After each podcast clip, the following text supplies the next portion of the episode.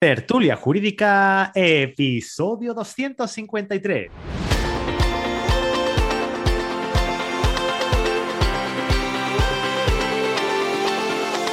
Hola, buenos días y bienvenidos a Tertulia Jurídica, el podcast donde los profesionales del derecho se quitan la toga y comparten su visión sobre temas de actualidad. Muy buenos días a todos y a todas. Mi nombre es Ángel Seis Dedos y soy el director de este programa. Y querido, querida oyente, ya sabes que me encanta conocer a gente que como tú quiere vivir esta y de esta profesión. Y por eso hago este programa, para que juntos conozcamos a compañeros que vienen aquí de invitados cada miércoles a este podcast y conocer su historia, su despacho, cómo consiguen clientes, conocer sus estrategias y sobre todo su lado más personal. Pero antes de presentarte al invitado de esta noche, de esta tarde, de esta mañana, cuando escuches el podcast, quiero invitarte a que entres en www.tertuliajurídica.com y te apuntes a la newsletter. Bueno, ahora sí que sí. Hoy miércoles se ha pasado por la cafetería de Tertulia Jurídica un amigo, un compañero, Xavi Abad. Xavi, muy buenos días. Buenos días, compañero Ángel. Un honor, un placer estar contigo en tu podcast. Jope, tío, honor el mío, ¿eh? Porque tú sacarte a ti un rato, cuidado, estás todo el día entre TikTok, el despacho y el barco. Eso sí, eso sí, eh, nos queda poco tiempo a todos, pero bueno, siempre se saca tiempo donde sea para estar con, gente amable y educada como tú. Ningún problema, encantado, un placer. Fabuloso, Xavi. Eh, ya sabes, ¿no? aquí tienes tu casa para lo que tú quieras, necesites y bueno, ya adelanto, adelanto y no lo voy a decir del todo, voy a decir solamente una parte, que se cuece algo curioso, importante y gordo entre Xavi, yo y quizás otra persona que ya dejaremos caer. Ahí está, vamos a dejarlo ahí, vamos a hacer un poco de hype. Sí, se escucha un poco el, el horno como, como cocinando algo, ahí se queda. Ah, eh, Xavi, mm, tú sabes que este programa está patrocinado por la Mutualidad General de la Abogacía. Se lo digo aquí a todos los compañeros que, bueno, pues si necesitan, quieren y se van a, apuntar a la mutualidad porque vayan a empezar a ejercer por su cuenta, pues ya sabe que la mutualidad es una de las mejores opciones. Desde mi punto de vista, creo que es la mejor opción. Mutualista, reta, eh, trabajador por cuenta, ¿qué eres, Xavi?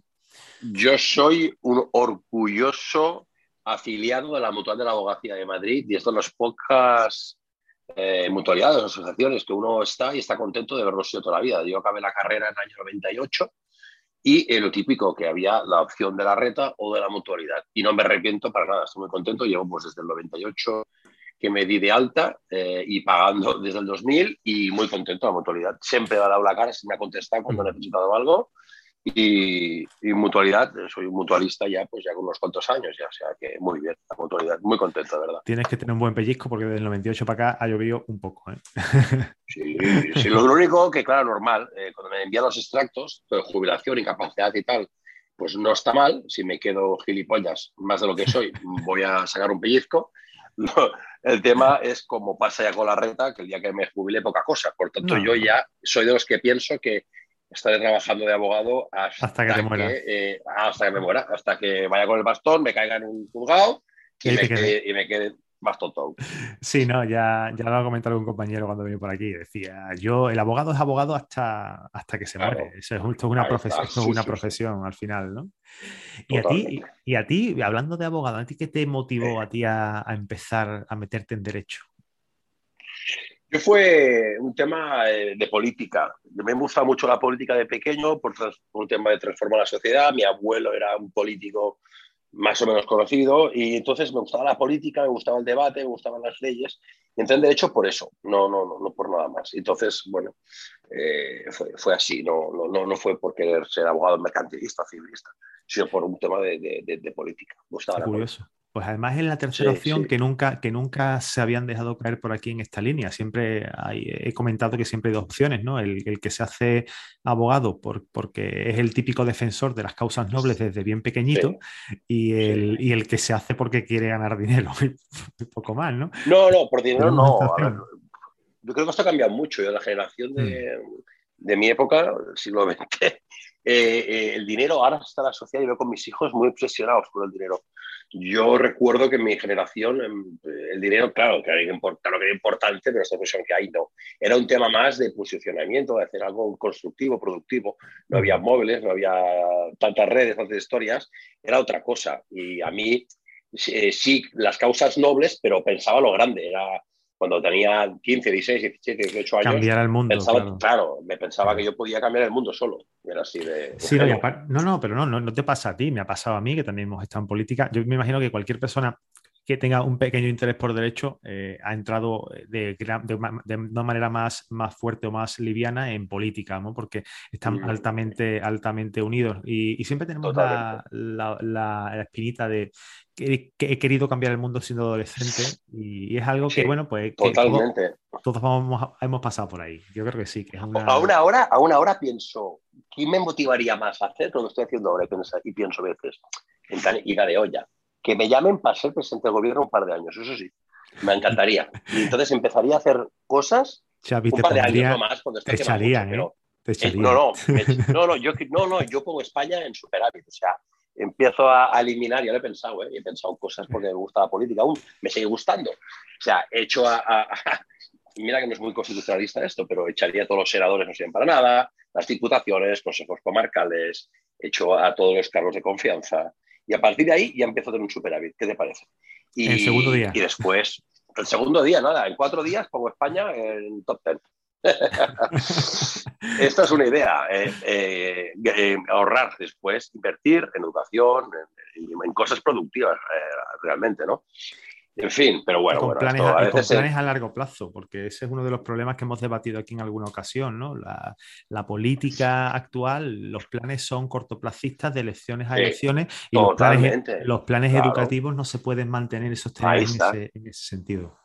Hmm, me parece, muy, muy guay y conecto mucho contigo en esta, en esta parte.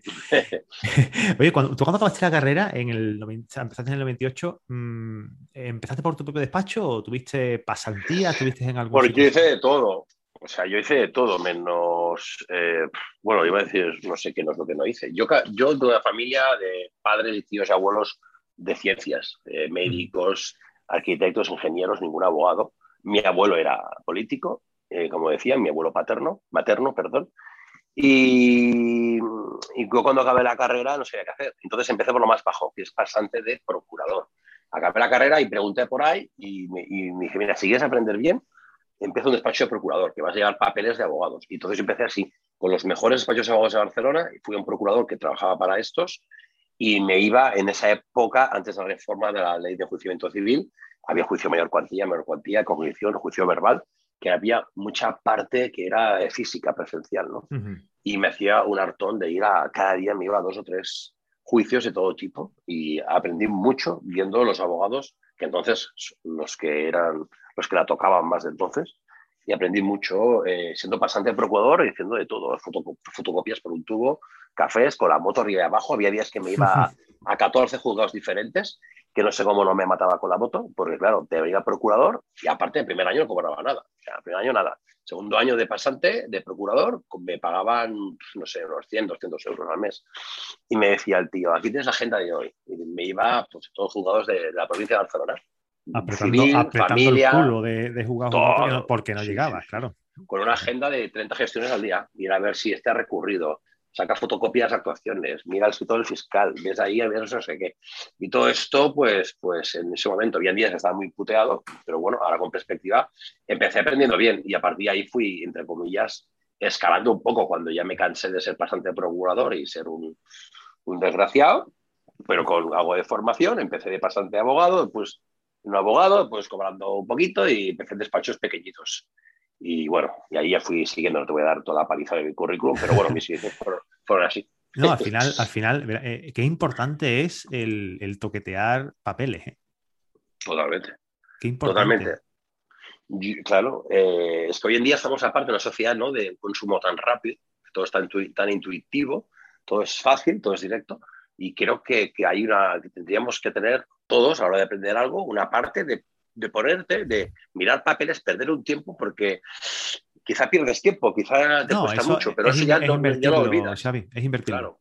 Yo no, lo veo, yo no lo veo como perderlo. Lo que pasa es que, claro, como tú dices, estamos en una, en una sociedad de consumo instantáneo. Eh, ese, Amazon, ese Amazon que pides hoy y, hoy mismo probablemente lo tengas en la puerta de tu casa eh, y, decir, mm, le tengo que dedicar eh, seis horas a, revisar un expediente, unos autos que tienen, yo qué sé, mil páginas, bueno, pues Mm, tal cual, tal no, cual. No, queremos a todos. De hecho, yo el primero, ¿eh? me, pongo, me pongo el primero en la, en la cola de, que prefiero que me lo den más, más, más, caído. Eh, cualquiera. Sí, sí, sí.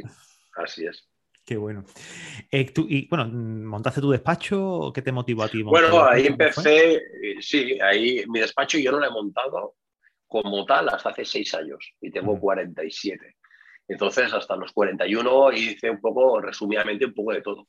Eh, estuve en un colegio de arquitectos de Barcelona, estuve de seis años ahí con contrato indefinido, estaba bien, pero bueno, yo siempre he sido un culo inquieto, no me ha gustado aposentarme y me fui eh, buscando hacer cosas diferentes. Cuando me fui con los arquitectos, me fui con una abogada consolera ya que llevaba muchos años ahí y ahí llevábamos todo de pleitos de compañías aseguradoras.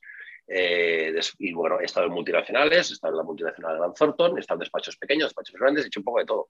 Pero claro, al final, cuando ya, eh, bueno, ya tenés el culo pelado hacer tantos juicios y te conoces tanta gente, la gente pues va pidiendo para ti que le lleves tu juicio, que le lleves tu, asesoramiento y al final pues ya me iba haciendo mi pequeña cartera de clientes.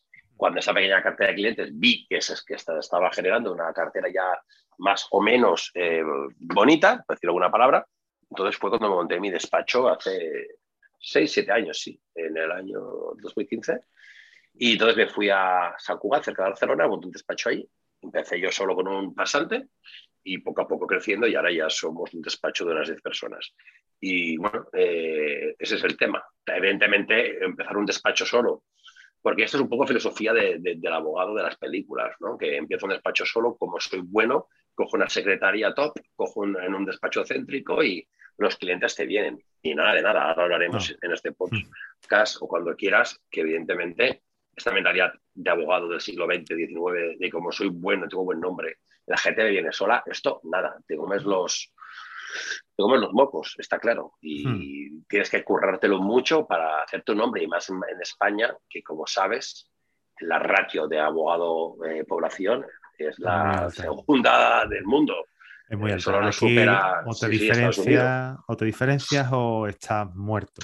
O muerto. Aquí cualquiera es abogado, cualquiera tiene un despacho dicho con todo respeto, porque aquí es un No, no, no, tienes, tienes, tienes, toda la razón. Mira, yo mismo, aquí, aquí, me, aquí me tienes, ¿no? Que llevaba con la asesoría muchísimos años, soy de empresa, no, no, había, no había ejercido nunca y prácticamente llevo un año ejerciendo. Y te digo, es verdad, pues yo, yo estoy todo el día en la calle, eh, tengo el culo pelado, como tú has dicho, ¿no?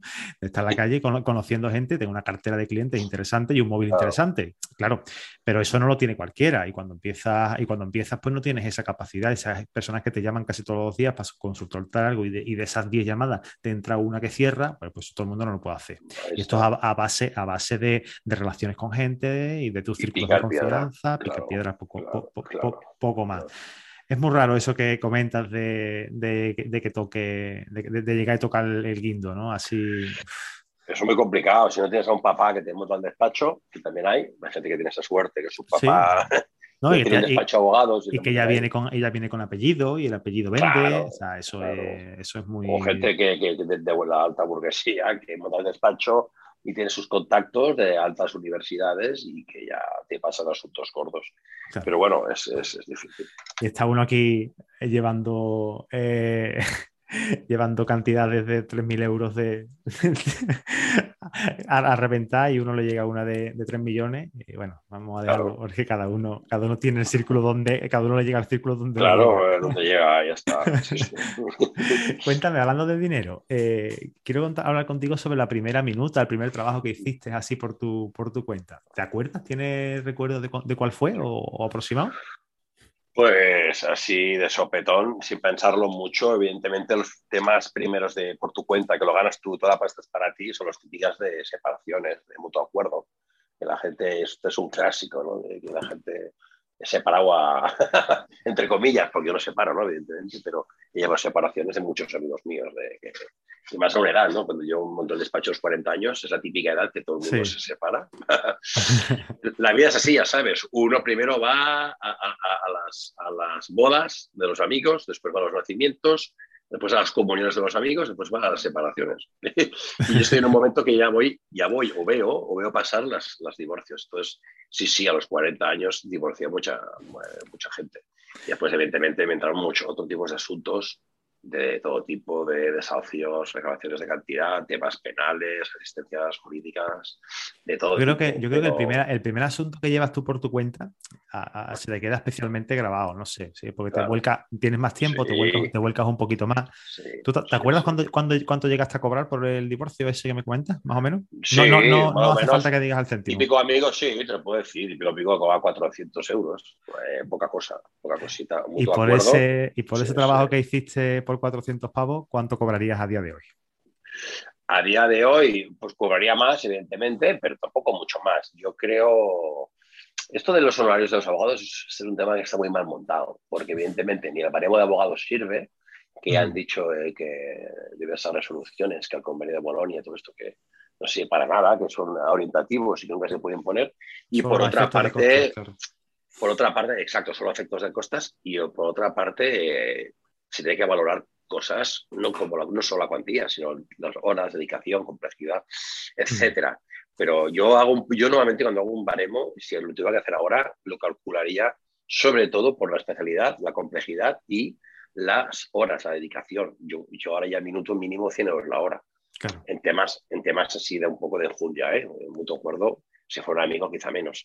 Pero por otra parte, tampoco yo ya lo debato por el tema de los horarios, ¿no? Ahora mismo no es que me sobre los temas, pero yo no voy a estar negociando mis horarios.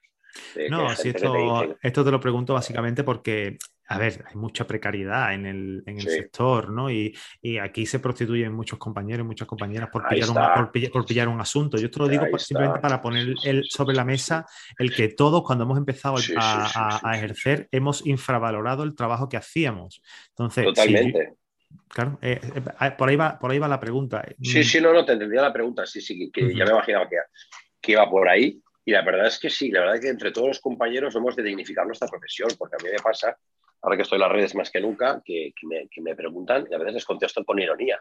Le digo que esto no es el mercado, señora, porque me dice, oye, ¿cuánto me cobras por salir de las NEF? ¿Cuánto me cobras por un divorcio? ¿Cuánto me cobras por un reclamar tal? Como si fuera tanto la pieza, ¿no? Como quien va a la pescadería y dice, ¿cuánto va el kilo de, de atún? Pues oiga, no sé. yo les digo, digo, esto no es el mercado. O sea, tú envíame el correo, envíame todo, yo voy a estudiar un estudio y, entre todos hemos de ver un precio. Porque la gente te dice, no, es que esto por internet que hay un 10% mutuo acuerdo express por 250. Y yo le digo, pues vete, vete ahí, vete ahí, ya está. Vete a 250 y. Le damos el teléfono del amigo Alberto Cebrián de, Divorcioneta. Venga. ¿Qué es eso? de, de, Divorcionetas, Alberto Cebrián. Ah, ese que va con la furgoneta de Divorcio Express. Vi la noticia, por eso sé ni cómo se llama. Vi la noticia y pensé, pues vaya, pues muy bien, oye, pues este hombre se lo ha montado de puta madre, se puede decir. Pero, pero que ese no es el tema. tienes, un nicho de mercado, tienes un nicho de mercado. ese, tú, tú, llegas mañana con un divorcio tuyo personal allí, eh, con propiedades, con vehículos, con dinero en cuenta y tal, y no te va a cobrar ese importe, obviamente. Ese importe está hecho ah. para personas que no ah. tienen. Está, está, todo tasado está todo tasado. es, la, vía, es la vía intermedia entre, entre oficio y, y, abogado particular. Entonces, bueno. No, no, espabilado, está claro. Quiero hablar contigo sobre negocio. Hemos hablado de negocio. Eh, ¿Tú qué crees que necesita un compañero o una compañera que se inicia o que lleva poco tiempo? ¿Qué habilidades crees que requeriría para, para transformar su despacho de currito, hablando de currito, ¿no? de, yo trabajo para mí mismo, a, transformarlo en un negocio de verdad, en un despacho que dé dinero. Un despacho que dé dinero, bueno, y es complicado, ¿no? Si tuviera la fórmula mágica, estaría no hay, no hay. Ya, lo hubiera hecho yo. Eh, eh, yo. Creo que para mí, lo más una cosa que digo a los eh, autónomos, bueno, autónomos, pasantes, digo autónomos porque me vienen de la Autónoma de Barcelona, tengo un convenio, me vienen pasantes que les formo, que les ayudo y les digo eh, que se pone en la cabeza que lo nuestro eh, es un negocio, como quien el símil que hacíamos antes de la pescadería, pues lo mismo. Nosotros somos pescaderos de, temas jurídicos, es como, una, es como una tienda. O sea, esa imagen de que el abogado vivo, de lo bueno que soy, y me van a entrar temas, como te decía antes, por ser un abogado de gran nombre y apellido, en el siglo que que hemos de vender. Un abogado nos, también tiene que vender. Por tanto, eh, estar atenta, estar atento, con las orejas abiertas de cualquier oportunidad que salga, ir a comer con los clientes, ser, ser proactivo, ser empático, llevar los asuntos súper bien y al final los asuntos salen, salen. Yo antes de empezar las redes, uno de estos becarios ¿no? me, me, decía hace años, Xavi, pero ¿cómo, cómo lo haces? La gente te va llamando cada dos por tres. Eh, digo, coño, eh, claro, es que esto no es de ahora. Si tú te vas comiendo las patatas, cada día, cada día las patatas, y a un día que te comes el pollo. Pues un poco el tema es ese. Uh -huh. Para mí, la única fórmula mágica de la vida, como todo, es la perseverancia, intentar dar un buen servicio, o sea, agradable, estudiarte el tema y dedicarte a cada tema como si fuera el tema más importante de tu vida. Entonces, al final, pues el boca oreja es lo que te hace. Lo que te hace que te recomiende la peluquera, el, el vecino del quinto segunda, es lo que te hace es eso.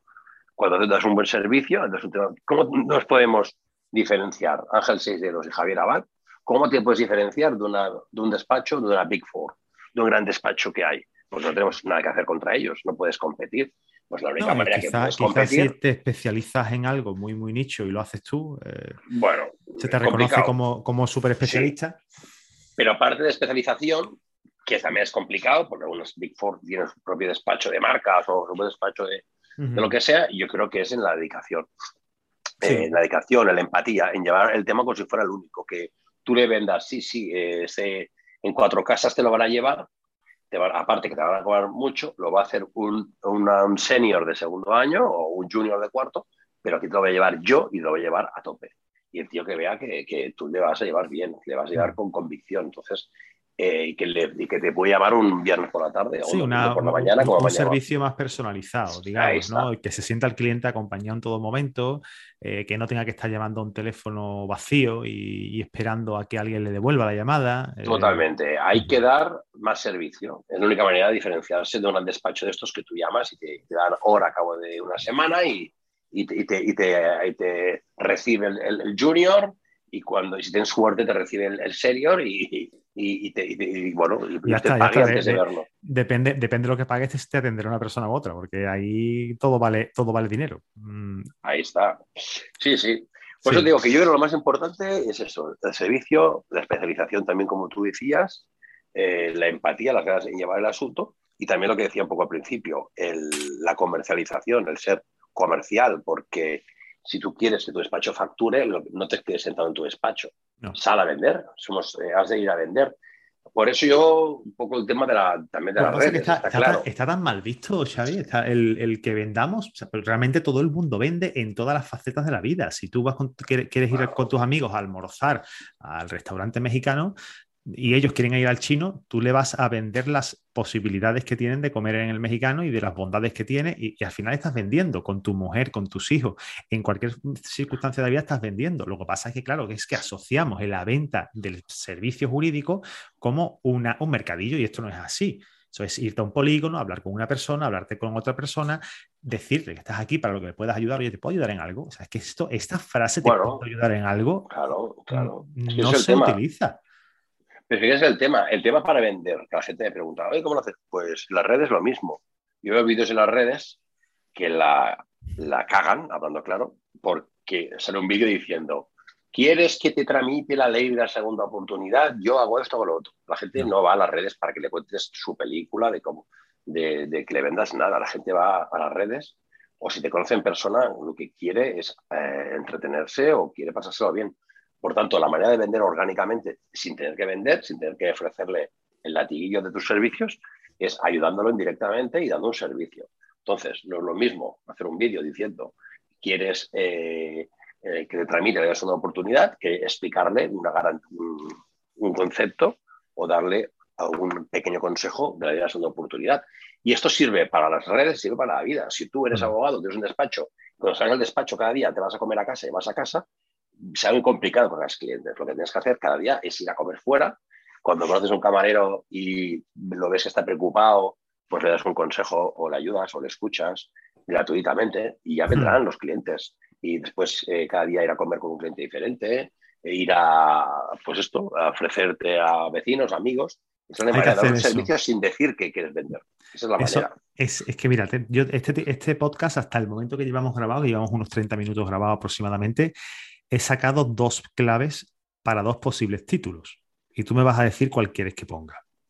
Perseverancia como receta del éxito o vender sin vender.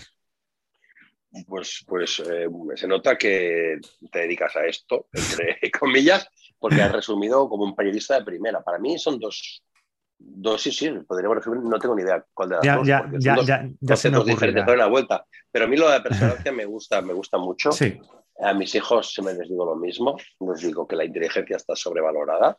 Hay mucho tío inteligente vendiendo hamburguesas en el McDonald's, sí. por, que por H o por B está ahí.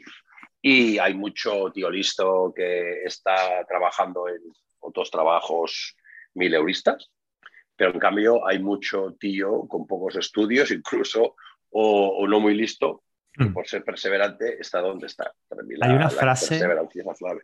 Hay una frase de Calvin Coolidge que decía, nada en este mundo puede reemplazar la persistencia. El talento no puede hacerlo. Nada hay más común Exacto. que hombres fracasados sin talento. El genio no puede hacerlo. Un genio sin recompensa es casi un proverbio. La educación no puede hacerlo. El mundo está lleno de indigentes educados. Solo la persistencia y la determinación son omnipotentes. Esa- ¿Estás leyendo o qué? Esa frase no la tengo grabada en mente porque... porque ¿En serio? pa- pa- sí, porque ¿No estás para- leyendo de internet? Qué porque para mí, pa- no, no, esa frase me la repito todos los días, Hostia. porque, Qué bueno. porque para mí, eh, como para ti, yo tenemos un perfil muy similar. Eh, la persistencia es. Totalmente. Yo tengo una pulsera que pone persistencia, de hecho, verás que. Qué bueno. Pues mira, somos, somos eh, alma- separados al nacer, almas Al- gemelas, al- porque para mí al- es la clave. Oye, me he quedado flipado. No has leído la de, de- el ordenador. ¡Qué memoria! ¡Qué memoria! Yo nunca había aprendido algo tan largo. ¡Qué me, memoria, la, chico! me la digo, me, la, di- me la digo todos los días. Es mi, es mi, eh, son mis buenos días, Xavi. Pues estoy al 100% de acuerdo contigo. Eh, ahora no me acuerdo quién era. No sé si creo que era, no sé, no sé, Dalí, uno de estos que decía que, oye, eres un genio y tal. Y dice, ¿y cómo pillas, eh, cómo te viene ¿no? Eh, la, la hada esta que te, que te ilumina, ¿no? Y dice, pues... Que me pilla trabajando. pillas- que me pilla trabajando, es que si no, no te va a pillar. O sea, la, la gente, no, es que, no, no, si tú trabajas mucho, al final sale, ¿no? Y sí, Sí. sí, totalmente, estoy al 100% de acuerdo. Yo tengo muchos, muchos defectos, muchos. Pero si algo tengo es que yo me, yo me propongo algo y, y voy ahí como un martillo pilón, pam, pam, pam, y ya. Pero Y ahí no paro forma. hasta que, hasta que muera, ya está. Es la única, No es la única forma, es la única forma. Eh, si sí que, claro, esto, esto viene, si empezamos a, a tirar para atrás, ¿no? Y hablamos de la conversación que hemos tenido, eh, el hecho de decir, mm, lo que, lo comentabas tú al principio, ¿no? El, el- el- es que tú has trabajado desde chico, tío. Tú, tú has empezado y has empezado currando. Y has empezado Sí. sin- sin pedir nada. Y eso al final, eh, si yo me llevo dos años trabajando sin pedir nada, simplemente aprendiendo, trabajando para mí, trabajando para mí, aprendiendo, aprendiendo, aprendiendo, al final acabas haciendo esto. Tenemos el consumo es, eh, rápido y creemos que en este momento vamos a conseguir resultados. Monto un despacho y en dos días tengo 5, Sí, 5 10, 15 mil euros de, de facturación. No, tío, esto no, esto es persistencia, esto es Claro, trabajar meses sin cobrar hasta que cobras. totalmente. Esto es como las redes, que la gente, hostia, qué guay, cuántos seguidores tiene, no sé qué. Y la gente no ve el trabajo que hay detrás. La gente no ve que yo llevo un 13 meses que no he dejado de publicar ni un día. Y he estado enfermo y he publicado. Ahí Y un sábado por la noche contesto mensajes, y un domingo por la mañana hago un story. Y eso la gente no lo ve. No. Eh, lo decía, creo que era el, el Chocas eh, el otro día, en un story que me gustó mucho. Y decía que bien vivís, y el tío decía, una mierda. Dice, un día sin streamear son 2.000 seguidores menos. A mí me pasa igual. Yo si un día no publico más de un uno o dos al día, pierdo 50 seguidores al día. Claro. Y esto es así. Y esto solo se consigue si tienes un cerebro de, de decir, sigo, sigo, sigo, no hay más. No, eso es ponerte. eh, eh, yo te, te hablo de experiencia igual que el podcast. Esto nació el 2000 en 2019, creo que fue, ¿no? Sí, no, en 2020 y puf, ha, Vale. llovi- ha llovido mucho. Ha 200, llovido. 253 episodios ya con este. Y, esto es. Sale cuando tiene que salir. O sea, yo no Ahí digo. está. Yo no Sí, digo. Yo no dejo a mi audiencia un miércoles sin su café Ahí está, ahí está. Porque se lo Y, merecen. eh, y la gente lo espera, y la gente lo espera, y la gente no le importa poco porque eso también eh, tendríamos que educarlos a veces a la audiencia, pero es que es así. La gente le importa poco si estás enfermo o, o- o te quieres ir a las Canarias esa semana. La gente dice, No, pero no, el podcast es dónde está. Y si no lo haces, te dicen, "Oye, ¿qué ha pasado? Y te vienen Bueno. a buscar. ¿eh? No, y, y aparte, y otros que dicen que se olvidan directamente, ¿no? Porque, bueno, pues si ya deja de- ha- has dejado de publicar, has dejado de Claro. publicar. Eh, Ahí está. me, busco, me, busco, me busco otra Y persona. te dejan de seguir, que es lo que decías, que es así. Un Mm. día sin publicar, en cualquier influencer, un cualquier streamer, youtuber, instagramer, te dejan de seguir. Es que es así. Pues para que no te dejen de, de seguir, eh, vamos a invitar a la audiencia a que entre en www.tertuliajurídica.com barra newsletter. Entráis en la web de tertuliajurídica.com, os va a aparecer arriba un banner precioso con eh, un huequecito para que pongáis el correo electrónico, porque de vez en cuando me dejo caer con algún email, algún tip, truco o lo que sea. Ya, bueno, se lo decimos para que, para que se acuerden, para que siempre esté presente, porque esta es otra de las cosas que pasa muchas veces en las redes sociales, Xavier, que la gente está por estar y, no pide que se comparta y no pide que se, que, sea, que se intente mover su contenido, ¿no? Pues ya que estamos también, vamos a invitar a la audiencia que, oye, comparte esto, etiquétanos a Xavier y a mí y guay, nos, encanta. Esto es una regla del marketing number one o number two, el call to action. Tienes que llamar a, la acción porque la gente por sí sola a veces, eh, bueno, se deja llevar por la inercia y no. Y claro que sí, eh, vamos a animar a todos que sigan y vean tu pedazo de podcast que, es muy, muy bueno. Me alegro muchísimo, muchas gracias, eh, una cosa también que quiero contar contigo, hablando de marketing, que, ya, que lo has sacado. Eh, vamos a hablar un poquito de TikTok. Sí. ¿Cómo? Yo, yo de verdad, tío, mm, te lo digo sinceramente. Durante la cuarentena cogí, me descargué en el iPhone el TikTok y me sentí como un cuarentón con un patinete en la mano. O sea, no, no, me, no, fui capaz de asimilar la red social. O sea, la red social pasó por encima mía. No, no pude, no, no soy capaz de asimilarla. De hecho, a día de hoy todavía no la asimilo. ¿Cómo te da a ti por meterte en esos lares? Bueno, eh, la historia tiene su, gracia. Yo tampoco tenía TikTok hace un año y poco. Mi hija tenía, mi hija adolescente tenía TikTok y antes lo que era el Musicali. Y yo todo el día le decía, deja el móvil, deja de hacer de gilipollas con nuestros padres de tonterías. Eh, tenía social lo mismo que tú, con todo el mundo.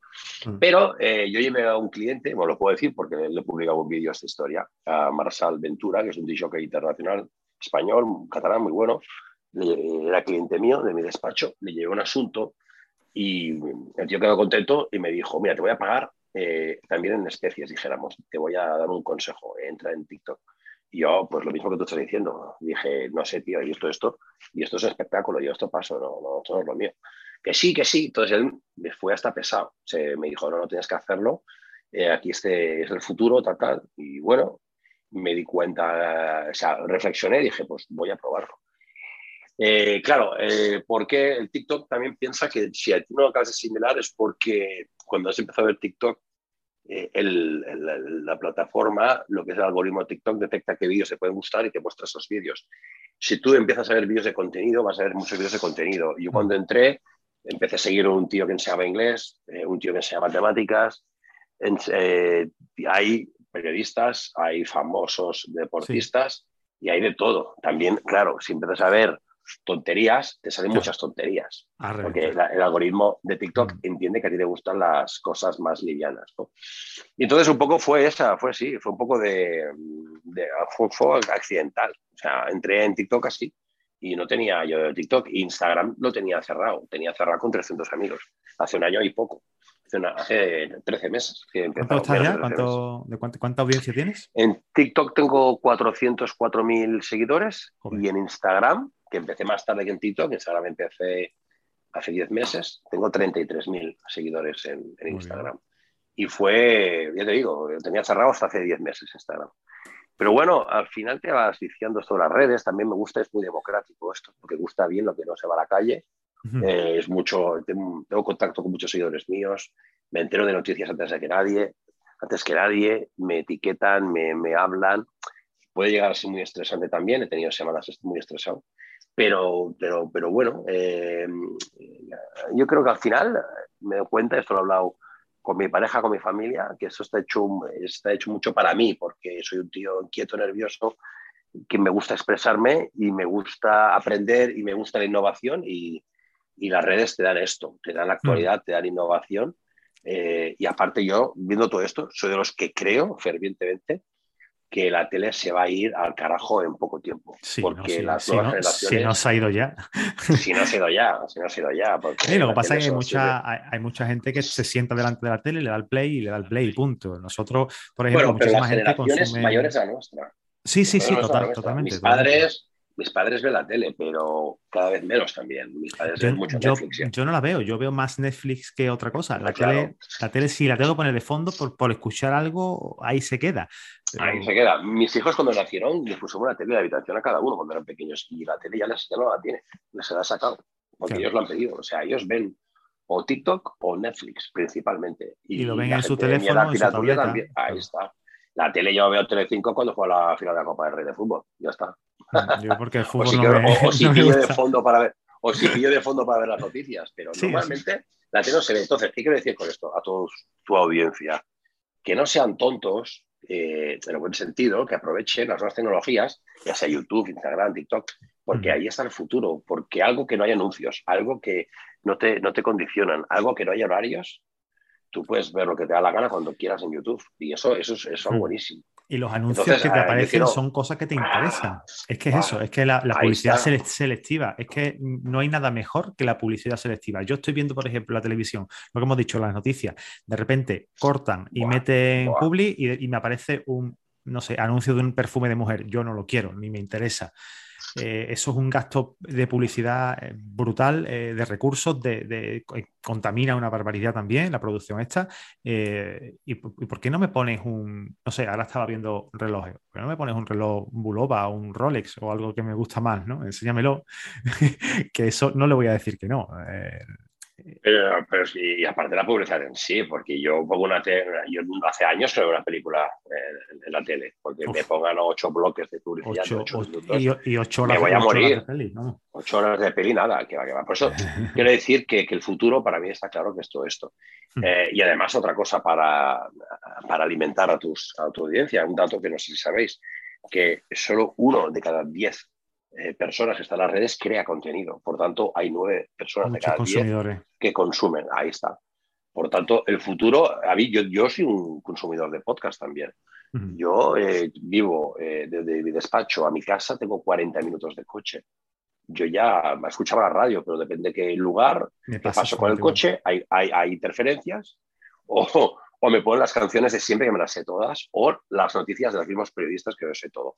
Por tanto, yo, por ejemplo, ahora estoy aprendiendo el tema de criptomonedas, pues me pongo un podcast de criptomoneda o de BTC y escucho y tranquilamente, y escucho Mm. a Ángel Tres Dedos mientras me voy a- al despacho.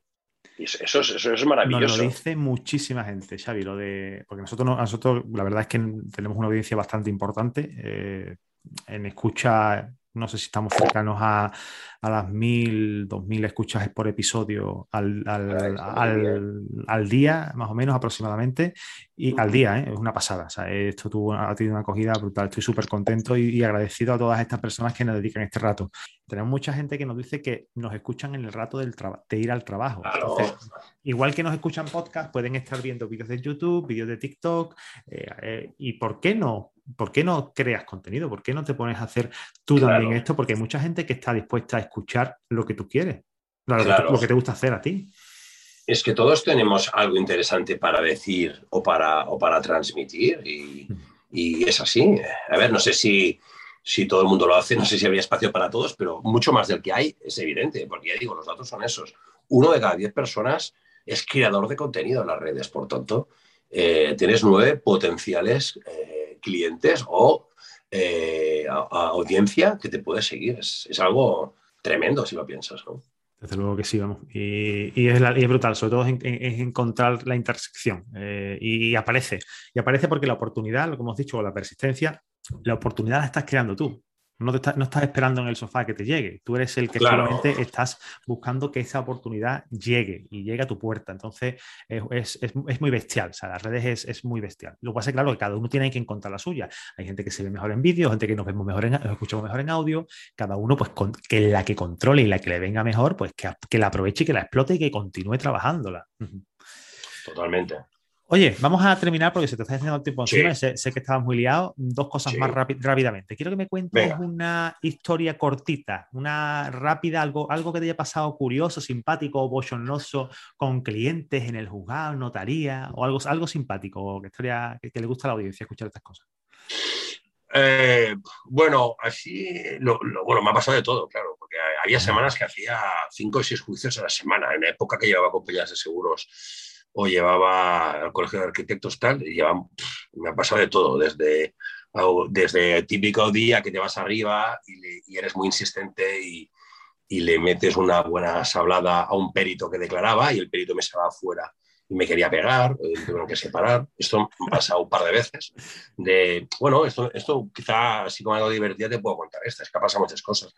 Esta, esta fue buena, porque el típico perito esto es algo que ya sabemos que hacemos juicios de que, bueno, cuando va un perito de parte a declarar, pues está claro que tira para casa. Y aunque sabes que los jueces saben que va a tirar para la casa que le paga, no te deja de tocar las narices. Entonces vino un chaval joven, un perito joven, y así muy chulo, muy chulo y empezó a, a decir, pero usted, ¿cómo puede poner esta demanda? Esto y por lo otro. Era un tema de un siniestro que había ido en un hogar y tal. Un tema de compañía. Entonces yo eh, el típico día que estuve inspirado le empecé a poco a poco a dejarlo en entredicho todo lo que le había dicho. En plan, ¿usted ha dicho esto? Sí. ¿Dónde está esta foto? No, no está. Oiga, ¿usted no cómo ha podido gritar lo otro? Sí, en base a que lo dice, porque aquí no lo veo. Oiga, usted con este informe pasó un año del siniestro. Entonces, ¿cómo puede ser cada un año que usted vio que la causa del siniestro es esto? Empecé a, a meterle mucha estopa, el tío se puso caliente como empezó vacilándome, yo también era más joven, pues me lo tomé como algo personal y lo, le, metí, le metí cañas realmente. Y cuando salí del juzgado, el tío me, me quería pegar, o sea, me quería pegar, o sea, me, me, me, me tiró encima. Pero llevaba la toga o, o, la sí, sí. Madre. me ha pasado esto, también me pasó el otro día, lo expliqué en un vídeo en, en TikTok que cuando empecé, esto también son, pues con el tiempo te das cuenta que son artimañas también del otro abogado, ¿no? Yo llevaba un, defendía, entre comillas, a un pequeño testaferro y me vino el abogado, que era un abogado mayor, y cuando me vio entrar en juicio, yo le fui a, claro, eso que te explican, ¿no? El código ontológico que haces en el colegio de abogados, de ser compañeros, de ser educado, y yo fui para allí. Intento siempre ser muy educado y le dije al, al abogado contrario, compañero, hola, ¿qué tal? ¿Cómo estás? ¿no? Le di la mano y el tío me dio un golpe con su mano a mi mano, en plan, quita. Tú, tú no eres compañero ni nada, tú eres un desgraciado, eres un no sé qué. O sea, como si yo fuera el, el propio estafador, ¿no? Y yo, claro, yo tenía, pues no sé, veintipocos años y me quedé de piedra, me quedé cagado. O sea, antes de entrar en el, en el, interrogatorio del hombre, porque, bueno, juicio, y él tiene que interrogar primero, ¿no? Y estaba, claro, me quedé a cuadro. O sea, aparte de un abogado muy conocido en Barcelona, era un tío que era muy conocido, ya tenía sus años, yo era un pipiolo de veintipico y el tío bueno, supongo que tenía la edad que tengo yo ahora. Lo veía como, como un, un abuelo, que es, la, que, pues, que es la edad que tengo yo ahora, supongo, y el tío, pues, me, me igual lo hizo también para impresionarme, ¿no? Me, sí, metió el polvo ahí, en plan, me da, apártate, me, me, me da mi me por quedé, ahí. Me, me, quedé traspuesto, me quedé ahí, coño, en plan, sí, sí. Y estás, bueno, y, y con compañeros, con peritos, con jueces, con clientes que no se te presentan, bueno. No, eso está claro. Hacer un libro. Y aparte, bueno, cuanto más experiencia tienes, más vivido, más has vivido, más experiencias tienes que contar eh, y más cosas de esas te van a pasar. Eh, esto es como mi mujer que me dice, es que te pasan cosas muy raras. Y digo, es que hablo con mucha gente todos los días, entonces claro. muy probablemente me pasen cosas muy raras. Claro, siempre te pasa algo y la gente siempre te sorprende. A mí me encanta trabajar con la gente por eso, porque trabajar con gente, con personas, eh, están atendiendo al público, porque en el fondo lo que digo, somos comerciales. O sea, es como tener lo que decía, ¿no? una pescadería. Atendemos con personas, con gente que quiere esto y lo otro. Pues siempre te encuentras de todo, al zumbao, al listo, al guapetón, a la a la loca, al, hablando... Eh, sí, sí, no, en términos me entiendes, ¿eh? que hay de todo, ¿eh? digo loco o loca, que aquí después alguien me diga que hay de todo, hay de todo y claro, te encuentras eh, y siempre aprendes cosas y tal. También desarrollas, a ti te pasará una capacidad para saber si la persona que estás hablando va a ser un capullo integral o va a ser un, un tío de... Nada más, que de cuelgo, nada más que de cuelgo el teléfono, Xavi. Nada más que el teléfono y ya ves por dónde vas, sí, sí, ya lo ves. Ya. Cada vez nos equivocamos, pero, sí, pero, sí. pero, pero, poco. Me equivoco, pero poco. Normalmente hablo con alguien, solo que me dice que quiere quedar conmigo, ¿cómo me va a decir para vernos? Le digo, bueno, aquí tendré, aquí, aquí tendré salsa. Ya lo ves, ya lo ves. Sí, hay, bueno. hay, gente que va de un, de un, palo y eso se, ya, cuando ya te ha pasado varias veces que te han dejado, te han dejado de, a deber dinero, que se creían que la consulta era gratis. Bueno, tú sabes, estas, cosas que ya sabemos cómo funciona, ya, ya cuando ya le coges el rollo, eh, lo bueno que tienes que aprendes y, filtras muy bien, o, crees que filtras bien, pero también te, puedes equivocar. Bueno, sí, filtras mucho y ya vas aprendiendo mucho los errores, pero también siempre en la vida, siempre la gente te, bueno, siempre te, la, te decepcionan o te impresionan en el sentido positivo, también hay de todo ya se sabe que en esta, en esta vida pues nunca sabes lo que puede pasar. es lo apasionante de, de, vivir. ¿Sabes lo que sería apasionante de verdad para mí ahora mismo? ¿A qué mismo? Dime. Que me dijeras a quién te gustaría que invitara a tomarse un café conmigo como hemos hecho tú y yo hoy. Hombre, pues eh, mi amigo Raúl Castañeda de Preco, Es, un, es un crack, el tío es un personaje eh, con mayúsculas. Has estado hace poco con él, ¿no? Ahora un par de semanas. Sí, somos amigos. Eh, los dos vivimos aquí en, la provincia de Barcelona. Eh, te puedo dar una primicia a ti de que se va a ver algo gordo con el que voy a hacer en breve. Te lo voy a. No te puedo decir más, pero se, vienen, se, vienen, no, no, se vienen curvas, se vienen curvas. Bueno, yo hay una parte de, su trabajo que me identifico mucho, esta revolución contra las injusticias que hace Raúl, pues ahí hay un punto de apoyo, un punto de trabajo que, que lo estamos perfilando. Y Raúl es un, no es, como tú sabes, no es abogado, pero es un jurista, es un jurista que, que, tiene mucho que decir, que es un tío muy, muy interesante. Y como tú sabes, eh, si yo soy en TikTok eh, sobresalgo más, el, en YouTube y en Instagram está, tiene copa ahí, está a tope. Sí, sí, sí. Es un tío muy interesante. Pues vamos a invitar a, Raúl desde aquí. lanzamos la invitación. Oye, Raúl, pilla el testigo. Eh, coge, coge el. Vente para acá, cógete el móvil, cógete un micro y, zumbando, que va, creo que puede quedar un programa muy guay porque. Sería un buen podcast. Seguramente mejor, que, mejor que el mío y todo. ¿eh? Bueno, bueno, bueno. Qué bueno. Oye, Xavi, de verdad, muchísimas gracias por el ratito, tío. Eh, me lo he pasado de puta madre contigo aquí. A mí ha pasado rápido, si no fuera porque, porque mira, hoy a las 8 eh, eh, tengo, bueno, tengo historias, tengo un directo también en Instagram y tengo mil historias, me quedaba contigo hablando cuatro horas, pero claro, más que un café sería comida y cena con Ángel Seguido. Con copa, café, café, copa y puro, Xavi, ya vendrán. Ya café, copa y puro. Ya vendrán. Ya vendrán. el programa. Tienes que ver el nombre del programa. Tienes que decir café, copa y puro con Xavi Abad. Ángel Xavi Abad. Eso, eso tiene que pues nada, oye, a ver si también hacemos, hacemos, alguna cosa tú y yo, porque, como has dicho al principio del podcast, se pueden venir también temas interesantes porque tenemos una manera muy, muy hmm. eh, divertida, para decirlo de alguna manera, de cómo entender todo, todo esto y de cómo transmitirlo y podemos eh, mirar de, trabajar juntos en, en, algún proyecto. En lo que sea. Y además, sabes que te, te, lo sumo. O sea, te sumo, te sumo también a Andrés. Hombre, nuestro amigo Andrés Millán ah. Lotips eh, seguro que también estaría en este tridente de campeones. Este vamos, a hacer algo, vamos, a hacer algo, vamos a tomarnos un café copa y puro, eh, porque creo que, pues cambia, el podcast ya para el nombre, solo para, un episodio. Café copa y puro con Andrés y Xavi. Madre mía. Qué equipazo, qué, equipazo. desde luego, esto quedaría que sería una pasada. Oye, de tío, muchísimas gracias. sé que, te tienes que ir porque tienes una cita ahora por, por calendario. y ya te, despido, te dejo las puertas abiertas. Ahí tienes la llave. Cuando quieras, te puedes venir por la cafetería de tertulia. Cuando tú quieras, ¿vale? Un abrazo, amigo. Muchas gracias. Un saludo, Ángel, y a toda tu audiencia. Un abrazo bien fuerte. Gracias. Muchísimas gracias a todos por escuchar este episodio y por compartirlo. Y si no lo has hecho aún, te invito a que nos dejes una bonita reseña en tu reproductor de podcast favorito. Y si nos escuchas desde iBox, dale like, que no te cuesta nada y nos haces muy, pero que muy felices. Familia, nos escuchamos el viernes aquí en tu podcast, en Tertulia Jurídica. ¡Chao!